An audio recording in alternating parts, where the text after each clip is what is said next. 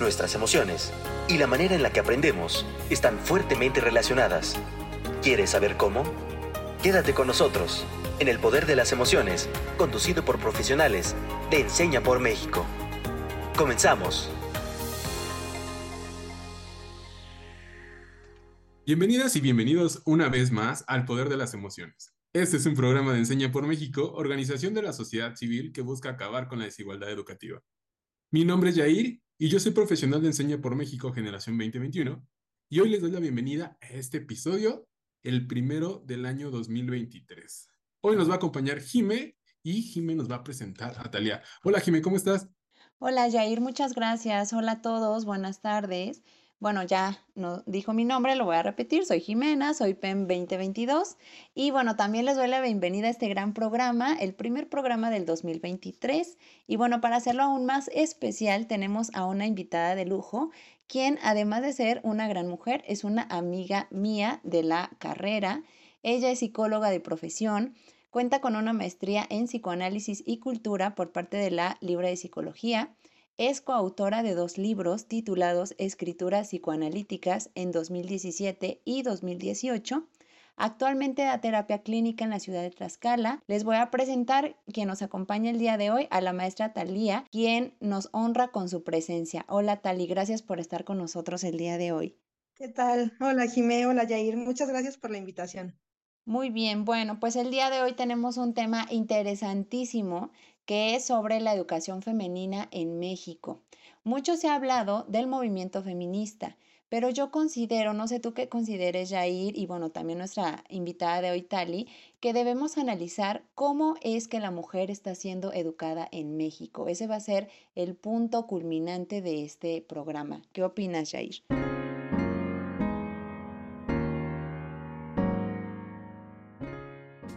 Híjole, la verdad es que yo iba como pensando y meditando justo sobre el tema que hoy nos toca desarrollar y hablar un poquito sobre esta parte de los movimientos desde la cuestión eh, feminista o desde la cuestión de perspectiva de género, eh, también hablando como un poquito de la educación en cuanto al género femenino.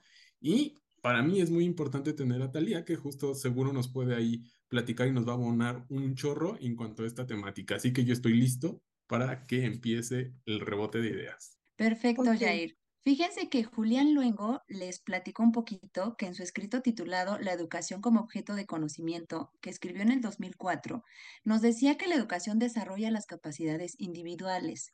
Tal y que te parece que comenzamos analizando cuál crees que sea la importancia de hablar sobre la educación femenina en nuestro país.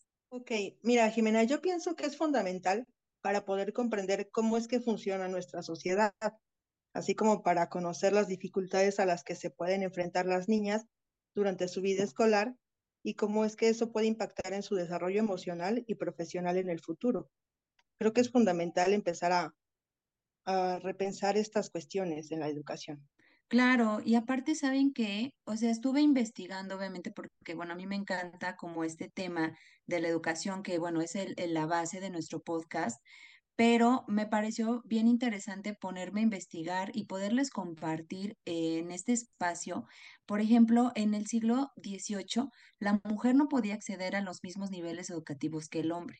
Para el siglo XIX, Reynoso, en su estudio del 2012, nos comenta que la alfabetización de la mujer era solo para desenvolverse en quehaceres domésticos. Es importante recalcarles aquí y compartirles a toda nuestra audiencia que siempre se ha permitido la educación a las mujeres, pero desde la época prehispánica, colonial y hasta el siglo XIX, imagínense, la educación en la mujer iba encaminada hacia las labores domésticas. Inclusive, la educación de la mujer estaba separada de la educación de los varones.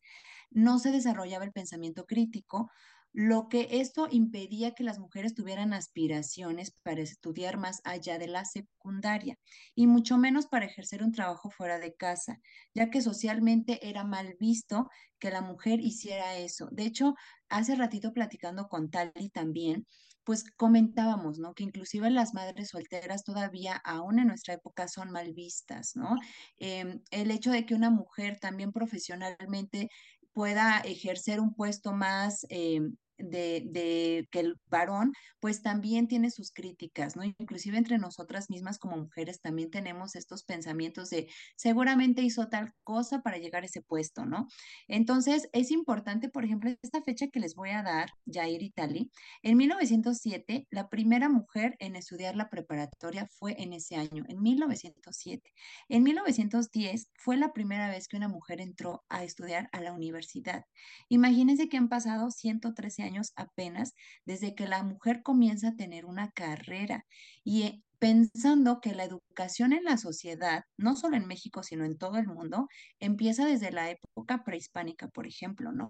El hombre ha tenido la oportunidad, el hombre como varón, ha tenido la oportunidad de estudiar desde esas épocas y la mujer en México solamente tiene 113 años que empieza a estudiar una carrera, ¿no? También, por ejemplo, la OCDE en 2016 nos dice que las carreras más predominantes elegidas por mujeres son en artes y humanidades. ¿Esto qué nos quiere decir y por qué les doy estas, eh, estos datos a nuestra audiencia?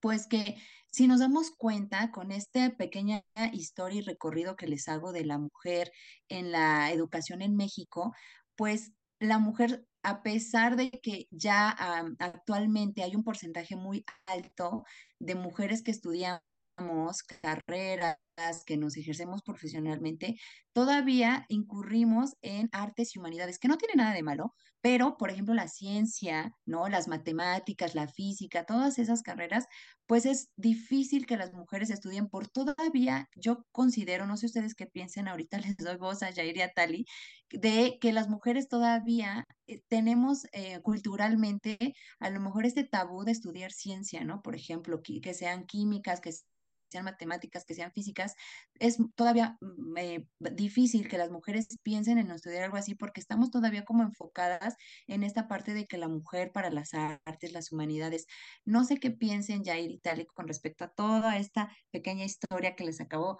de, traer aquí a la mesa. Sí, Jimé, yo pienso que justamente se trata en, en gran medida, ¿no? De replicar estos estereotipos de género ¿no? Tomando en cuenta que la mujer es considerada como más sensible, como más empática, como menos fuerte físicamente y también emocionalmente, ¿no?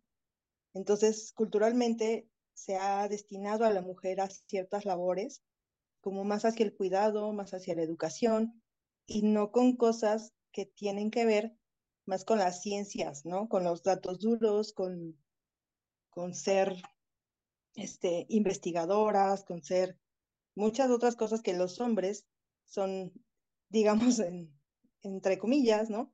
Más aptos, ¿no? Por su estructura emocional, por su estructura física. Entonces, pienso que, que pues las carreras, ¿no? Hasta el momento sí están repletas en su mayoría las ingenierías de hombres y como tú dices, ¿no? Las humanidades de mujeres. Creo que es una brecha que todavía no logramos pues destruir del todo. Un, tema bastante interesante el que están compartiendo y poniendo en la mesa. Y yo la verdad es que pondría también sobre la mesa la idea de que muchas veces, si bien es cierto, estamos como en contra de, de estas eh, pautas de crianza, ¿no? Que fomentan machismo, que, que, que fomentan esta parte de, pues sí, de que el hombre se vea como un poquito superior. Sin embargo, mi crítica, digo, y espero eh, que la, se, se, tome así como tal, ¿no? E, esta parte de, sí, pero ¿quién está replicando ese mismo modelo, ¿no? Muchas veces las personas que se quedan en casa, pues justo son, son eh, mujeres o son madres de familia, son abuelas, y eh, creo, y desde mi experiencia bastante personal, es como de seguir replicando ese modelo. No lo digo de forma general, porque también sería una mentira. Seguramente hay mamás o abuelitas o o tías que te dicen estudia ingeniería, estudia eh, informática, cualquier carrera relacionada con la ciencia, pero antes de eso tienes que eh, servirle a tu papá, ¿no? O servirle a tu hermano, o cocinar, o esto. Que ninguna de las dos está en contra de la otra, es decir, no están peleadas. Yo creo que están bastante bien y se complementan. Sin embargo, yo también quisiera ver cómo esas, esas pautas de, de crianza, ¿no? ¿Desde dónde viene esa parte? Desde el hogar. Y como bien lo decías, Jiménez, anteriormente las mujeres tenían acceso a la educación, sí, desde hace un chorro de tiempo, Sin embargo, lo que pasaba muchas veces es que no se les dejaba ejercer, ¿no?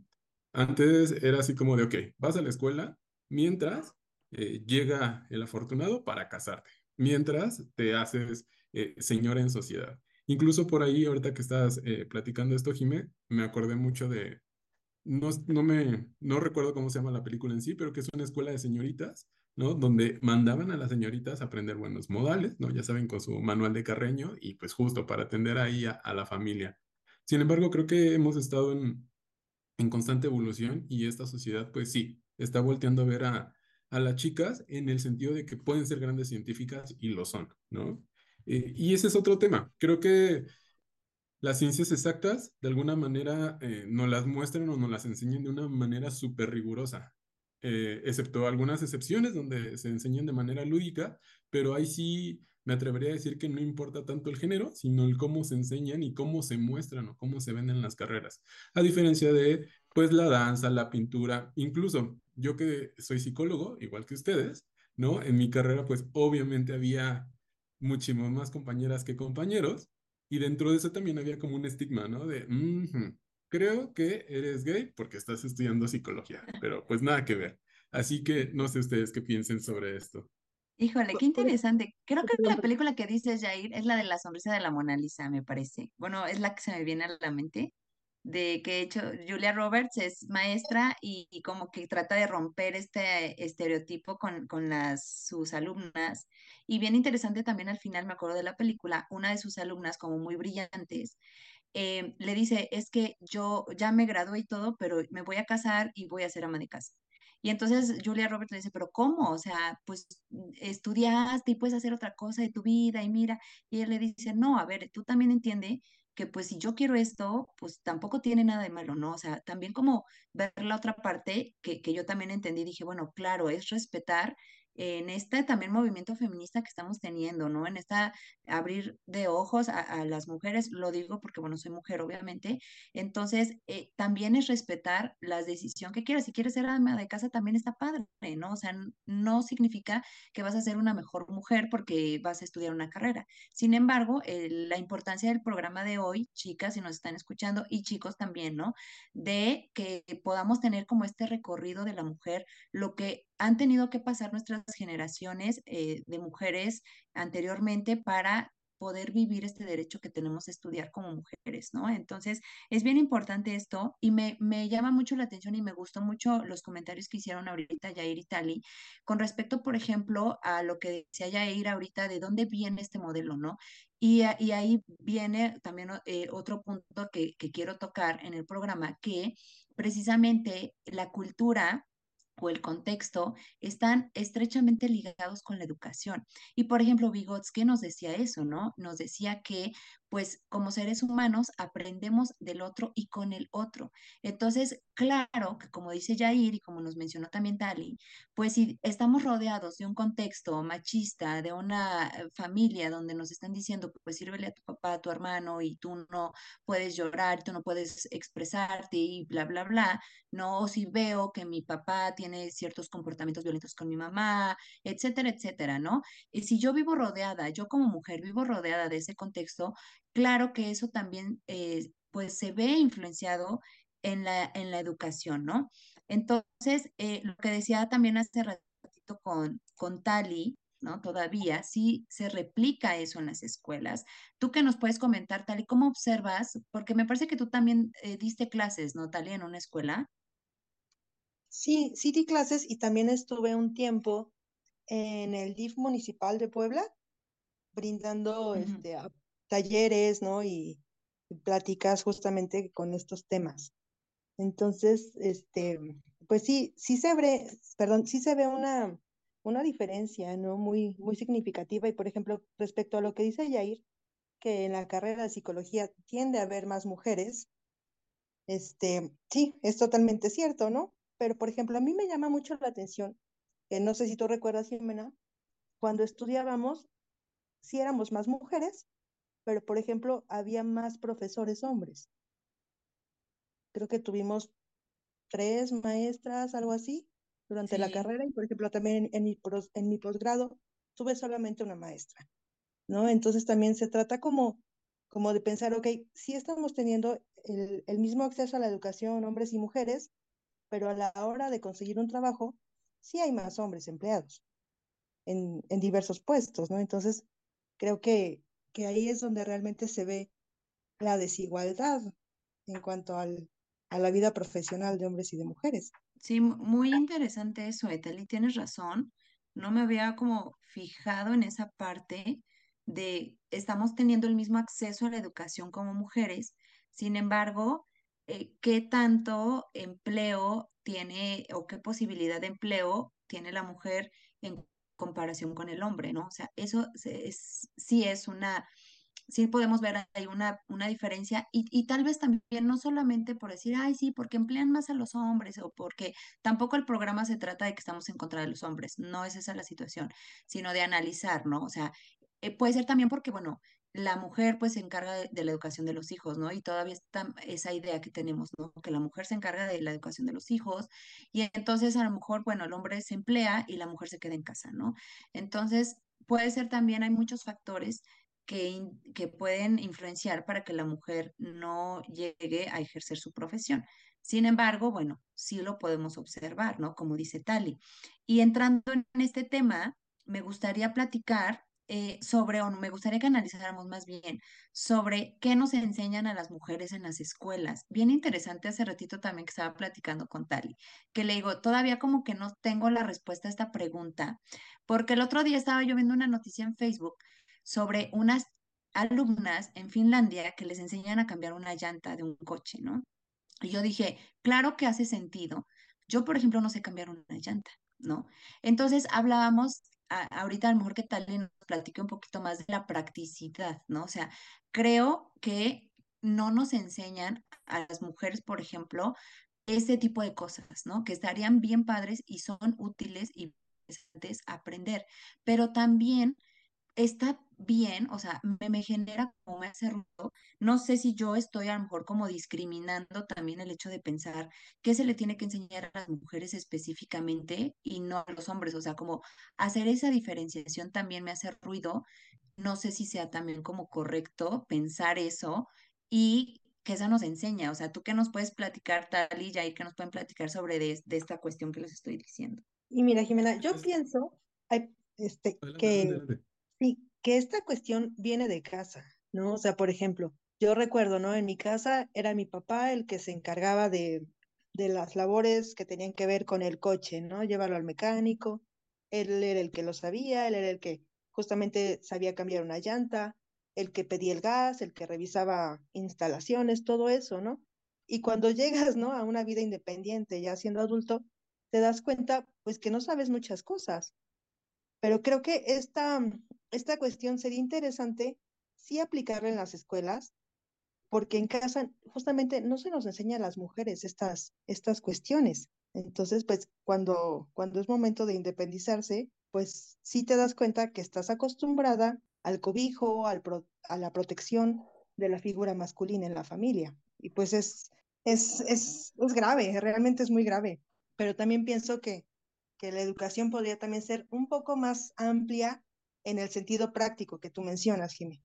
O sea, no sé, por ejemplo, en la cuestión de hacer trámites, de tener una educación financiera, no sé, cosas que, que tal vez nos serían más útiles a todos como sociedad. Digo, si bien es cierto, este programa lo tocamos como desde la perspectiva o queremos abordar la perspectiva femenina, pero sí yo pondría en la mesa esas ideas, ¿no? Porque si estamos hablando solamente de, de cuestiones femeninas, pues ya estamos haciendo por ahí enmarcando solamente eso, ¿no? Poniéndolo como en, el escaparate y lo demás así como, bueno, tampoco los hombres eh, nacemos, por ejemplo, aprendiendo pues ni a cambiar llantas, ni tuberías, ni nada. Creo que sí sería algo importante y creo que sí lo tocaban ustedes, más que enseñarle a las chicas, enseñarle a todos, ¿no? Desde, oye, el día que te vayas a vivir solo, tienes que checar cuando se te va a acabar el gas, ¿no? ¿Cómo lo puedes hacer? Ah, bueno, pues hay un chorro de técnicas. Tienes que saber planchar, eh, tienes que eh, aprender a hacerte de comer, tienes que saber cambiar una llanta, tienes que saber hacer muchísimas cosas. Entonces, creo que la perspectiva más allá, o desde mi punto de vista, es eh, justo crear una sociedad donde haya personas, independientemente que si son hombres o mujeres, y por lo tanto se les enseñe a esas personas justo las responsabilidades, las habilidades o los conocimientos que van a necesitar para su vida real. Hace ratito con mis chicos de la prepa estábamos teniendo como una plática informal en unas eh, banquitas que, que tiene la prepa y por ahí en lo que yo estaba revisando unos trabajos, eh, yo estaba escuchando su conversación, ¿no? Como buen psicólogo, me encanta el chisme. Y en una de esas, eh, una chica estaba platicando, así como de, no, pues es que yo me sentí mal por esto y por esto, y creo que tengo que ir al psicólogo. Y uno de los chicos les dice, pues mira, igual y sí, está bien, ¿no? Y que el profe te dé terapia, y se empiezan a reír, pero creo yo, dice el chico, que lo que necesitamos justo es una sociedad más justa, que en lugar de estar eh, por ahí diciendo que lo que tú piensas está mal, es respetar el punto de vista, ¿no? Respetar el cómo te quieres vestir, el, lo que quieres decir, lo que quieres comer, lejos de tacharte como algo que no está dentro de la norma. Yo dije, mm, sí cierto, ¿no? Porque muchas veces a consulta llegan justo esas personas, de, oye, pues es que en mi casa me dicen que, ¿por qué me he visto así? eh, porque tengo estos usos musicales, porque como así, quizás sí está de alguna manera, eh, presenta alguna problemática, quizás, pero también el otro punto de vista es de, bueno, ¿y por qué la sociedad no respeta lo que le gusta a esta chica o a este chico? ¿no? Entonces, creo que va más por allá, chicas. Digo, esto yo lo pongo sobre la mesa uh, y abierto a escuchar todo lo que ustedes no tienen que platicar. Sí, yo creo que que ese es el punto, ¿no? Eh, para ir cerrando eh, esta parte del programa, Ali y Jair, me gustaría a lo mejor nada más que analizáramos esta última pregunta. ¿Cuál sería el papel o cuál creen que ustedes eh, sea el papel de la mujer en la educación en los próximos siglos? Porque ya hicimos ahorita un, un breve recorrido, ¿no? Del, de la incursión de la mujer en la educación, de cuál era la intención ¿no? de, la educación en un principio era para que la mujer tuviera este desenvolvimiento doméstico, ¿no? Que después, bueno, ya a, través de los años, pues empezó a estudiar la preparatoria, luego la universidad, y bueno, ahorita ya, este, pues se ha logrado aumentar el porcentaje de mujeres estudiando y ejerciendo carreras, ¿no? Ya hemos logrado derribar muchos tabús, etcétera. Ahora, ¿cuál va a ser el papel de la mujer en la educación en los próximos años? ¿Cuál creen ustedes, Tali? Yo creo que en la sociedad el reto principal, ¿no? Y, digamos lo que le seguiría es que la mujer tome, tome decisiones más, más globales, ¿no? Tome decisiones más que tengan que ver con la política, que tengan que ver más allá de su, de su entorno más próximo creo que ese sería el fin, ¿no? De que las niñas y que las mujeres estén teniendo un acceso a la educación más abierto, ¿no? Y más, más igualitario respecto a los hombres, pues ahora, ok, ya, podemos estudiar, podemos elegir qué carrera queremos y todo, bueno, ahora hay que ejercerlo. Creo que ese sería el reto y el camino que, que naturalmente se tendría que seguir. Complicado, ¿no? Pero creo que por ahí va la cosa creo que el papel de la mujer va a ser una figura preponderante y creo que también va a ser una, una figura que ya tiene todos los conocimientos y las habilidades para guiar no solamente empresas importantes o centros educativos, sino también países, ¿no? Creo que los años que vienen debemos de tener por lo menos, ¿no? El gran acierto de empezar a poner de alguna manera en esferas políticas, ¿no? Eh, a mujeres, las mujeres creo que toman muy buenas decisiones y también creo que son muy detallistas en muchas cosas o en, muchos trabajos que eso sí nos hace falta a los hombres. Entonces, yo espero que haya muchísimo más políticas, más chicas deportistas, mujeres científicas y que todas estas noticias que podemos ver en Face, en, en los periódicos, ¿no? De, ah, sí, una niña está participando en un programa de la NASA y que esa noticia cada, sale cada seis meses o cada año, pues ahora sea como cada ocho días podamos tener noticias o podamos decir, ah, sí, eh, la chica que es mexicana, pues ya está en la NASA, o la chica que es de Centroamérica está en la NASA. Digo, sin dejar al lado a, a los hombres, sin embargo, pues sí necesitamos ese progreso importante en el sector femenino. Claro, y creo que también sería importante llegar a un punto como sociedad en lo que, en que eso ya no tenga que ser noticia, ¿no? Que sea parte de lo cotidiano y que sea parte de una estructura normal de la sociedad. Sí, claro, yo creo que, bueno, muy de acuerdo y creo que, bueno, hasta ahorita es, es importante analizar esto porque no podemos dejar de, de, vislumbrar, ¿no? A la mujer en la educación, tanto al hombre también, pero es importante, eh, pues, platicar sobre estos temas, ¿no? Entonces, no sé, Jair, si te parece que pasemos al, al siguiente punto de nuestro programa. Pues chicas, la verdad es que han traído puntos bastante importantes a la mesa. Creo que es un tema muy amplio, muy grande, ¿no? Algo que tenemos que seguir eh, trabajando, algo que tenemos que seguir platicando. La verdad es que de forma muy personal yo quiero felicitar a, a todas las chicas, ¿no? A todas las mujeres, porque como lo hemos escuchado, han hecho a lo largo de la historia, pues muchísimos movimientos y muchísimas revoluciones que ustedes no es esta parte de, ay, sí, désenlo, ¿no? Denle esos derechos. Pues sí, pero eh, en cuestiones de, de mujeres o esta parte femenina, justo ustedes se han ganado un montón de esos derechos, que no tendría que ser así, ¿no? Que los derechos justamente por algo deben de estar ahí, ustedes deben de tener acceso a ellos.